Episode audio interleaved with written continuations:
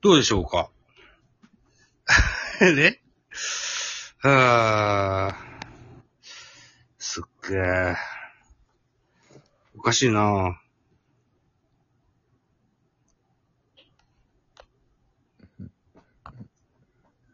あれ？もしもし？うーん。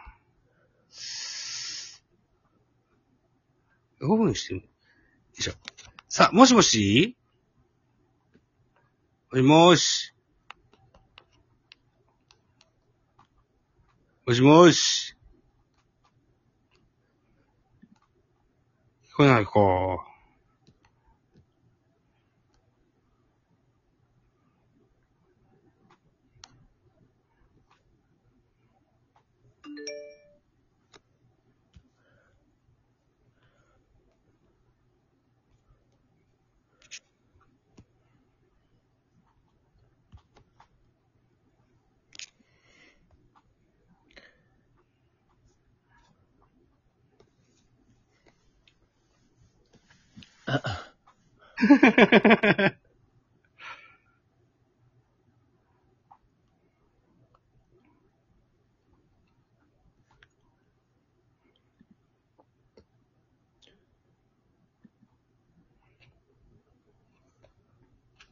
さあ、収録できてますから。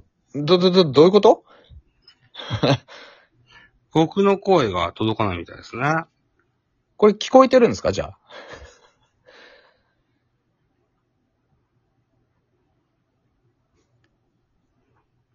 えー、聞こえない、うん聞こえないみたい。うんうん。僕の声が聞こえないみたい。僕の画面には、あれなんですよね。え？ってことはこれは聞こえてるんだ。そういうこと？あなた、僕あれなんですよ。あのー、え聞こえてんのかな？は わかんないけど。聞こえる。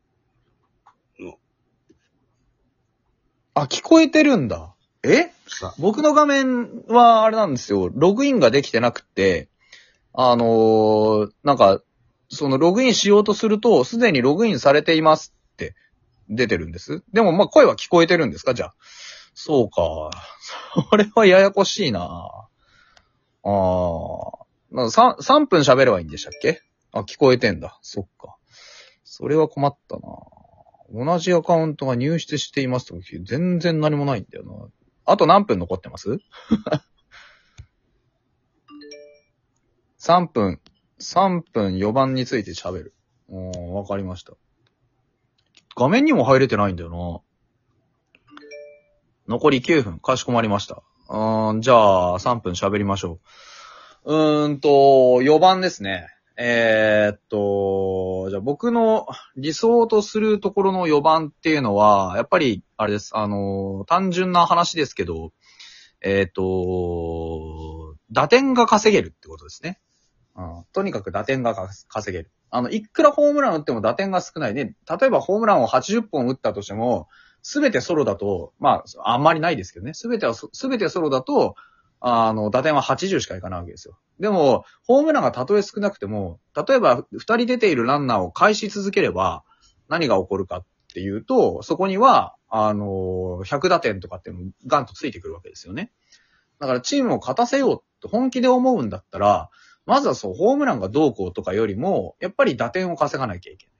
ってことは、僕は、やはり、あの、手話なバッティングのできる選手が、一番、あの、4番に置くべき選手だとは思うんですよ。例えば、昔ファイターズには、あの、高橋真司とかね、小屋の H って言った、その、決してホームランをバカスカ打つタイプではないけれど、ここぞっていう時に、こう役に立って、ここぞっていう時に打点を稼いでくれる非常に勝負強いバッターっていうのが複数人いました。で、ここ数年のファイターズに一番欠けていたところっていうのは、そういうね、あのーまあ、メンタル的に重いタイミング、要は結構厳しい時のね、その、そう田中幸雄とかもそうですね。そうそうそう。だから、ここぞっていう時に、やっぱり厳しい場面回ってきた時に、しっかりバットを触れる選手っていうのが、ここ数年は中田しかいなかったっていうのが実情なんですね、最終的には。だから、やっぱりファイターズ苦しかったし、中田の調子がね、下がったりすると、どうしてもその打線がつながなくなったりしたわけでございますよ。そう。ですから、あのーあれです。あのやっぱりそういう意味で言うと、僕の理想とするバッターっていうのは、ある意味でそのホームランは当然あればあるに越したことはないですけどね。うん。そういうのが必要ですよね、やっぱり。うん。ですから、誰って言われると非常に困るんですけど、うん。でもやっぱり、絶好調時の、あの、小屋野栄一とか、あー高橋真二とか、あの辺のバッターの、やっぱ回ってきたら何とかしてくれるっていう、その信頼感みたいなものっていうのは、強烈に残ってますよね、頭の中にね。うん。だから、やはり理想の4番像としては、たとえ打率が2割5分で、ホームランが5本とかであったとしても、120打点稼げる選手。これが一番適任だと思います。だから中田翔がね、まだファイターズにいた頃に、うんと、残してた、ね、成績、100打点残してました。そこにこだわってますって言ってたの僕は非常に評価してましたし、まあちょっとあんなことになってね、いろいろあのありましたけれども、まあね、あの、行った先でも頑張ってくれればなというふうに思っている次第です。だからファイターズに今必要なのはそういう、ね、打点を稼ぐぞっていう能力に長田選手なんじゃないかなというふうには思っておりますね。ファイターズに必要なっていう意味での理想の4番という話を、えーさせていただきました。ありがとうございました。多分これぐらいで3分だと思います。はい。